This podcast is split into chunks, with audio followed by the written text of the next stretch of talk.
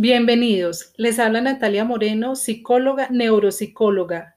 En el episodio de hoy contaremos la historia de la familia de Asunción, donde hay una madre que presenta Alzheimer.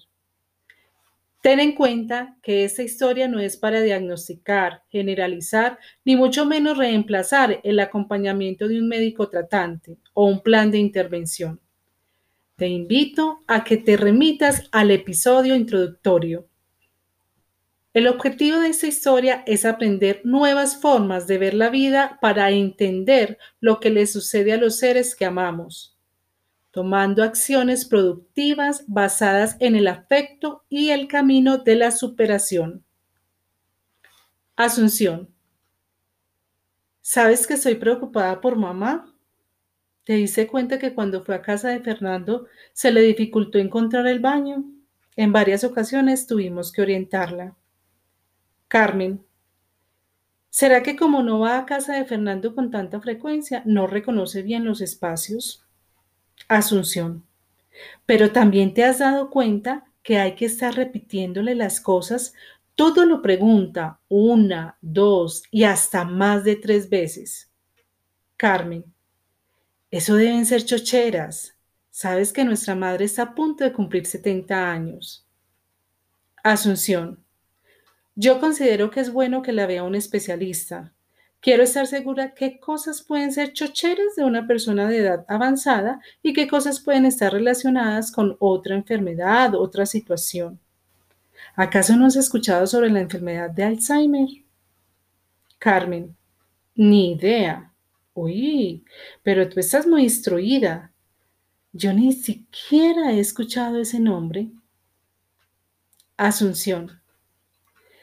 Que no se diga más. Emprendamos el viaje a la ciudad para ver a nuestra hermana Raquel, que hace años no la vemos. Aprovechamos para que mamá vea a su hija, comparta con ella y le sacamos una cita con el especialista. Así fue. Después de unos meses, Carmen, Asunción y la madre viajaron a la ciudad. Raquel. Hola mamá, qué alegría de verte. Bienvenida a mi hogar. La madre responde con una leve sonrisa. No se da mayor trascendencia al hecho, se continúa con el recibimiento. Se habla de lo ocurrido en el viaje, las horas de camino. Mientras ello sucedía, habían mandado a mamá a descansar. Al día siguiente, Raquel. Buenos días, madre, ¿cómo amanece? Muy bien, ¿y usted? contestó la madre. Asunción al observar esta escena generó mayores sospechas de que algo no iba bien. En cambio, Carmen argumentó que esa reacción era porque Rael era porque Raquel hace años no estaba con mamá. Además, la relación entre ellas no andaba muy bien.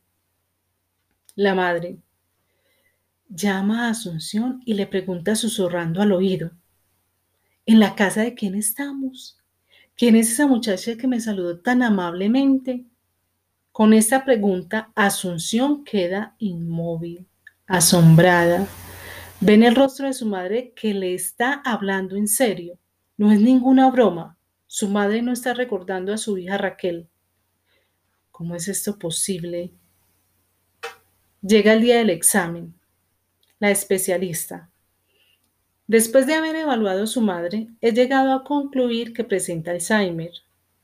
La entrevista clínica, su información y la aplicación de algunos tests arrojan este resultado. Asunción. ¿Alzheimer? Sí he escuchado esa palabra, pero ¿puede explicármela mejor? Además, me parece incomprensible que no recuerde a su hija Raquel. La especialista. Te daré una explicación inicial. Vamos paso a paso. Primero, esta es una enfermedad que inicia con la pérdida de la memoria, pero poco a poco se incluirán la alteración de otros procesos como la atención, el lenguaje, la ubicación espacial. Segundo, en general puede detectarse al inicio pérdida de la memoria inmediata, quien tiene como fin retener información necesaria durante un corto tiempo para poder desarrollar una tarea en el momento presente. Aquí se almacenan muy pocos datos. Tercero, También se afecta la memoria a corto plazo. Por lo tanto, tu madre no es capaz de recordar sucesos que han ocurrido recientemente en cuanto a horas, días o semanas. Cuarto, hay una zona del cerebro que nos permite el aprendizaje y la memorización. Se llama hipocampo y las neuronas que están allí empiezan a debilitarse al igual que las conexiones con otras neuronas.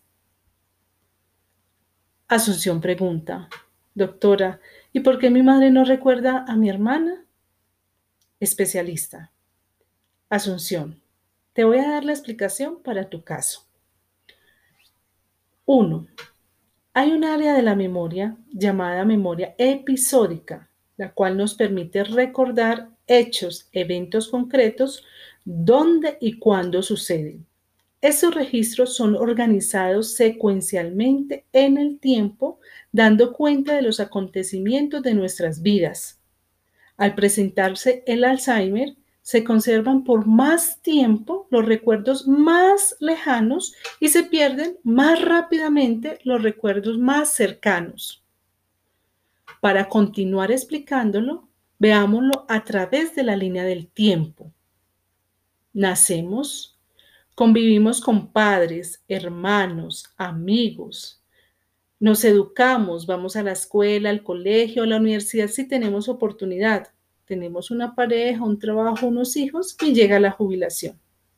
Por lo tanto, se iniciará olvidando o teniendo dificultades para recordar el periodo de jubilación, los hijos, dándose un orden regresivo en la línea del tiempo.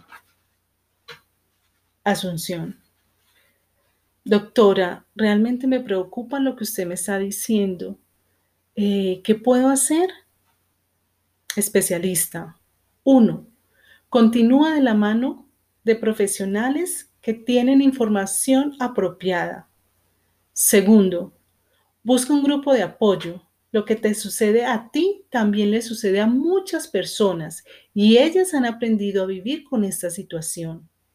Tercero, prepárate a través de la psicoeducación y apóyate en personas especialistas en salud mental para mantener una vida equilibrada, manejar el estrés, la ansiedad y también puedes adquirir conocimiento y técnicas que te permiten convivir con tu ser querido. Si desean escribirme, lo pueden hacer al correo nati o pueden visitarme a la página www.psicologiaconsentido.com.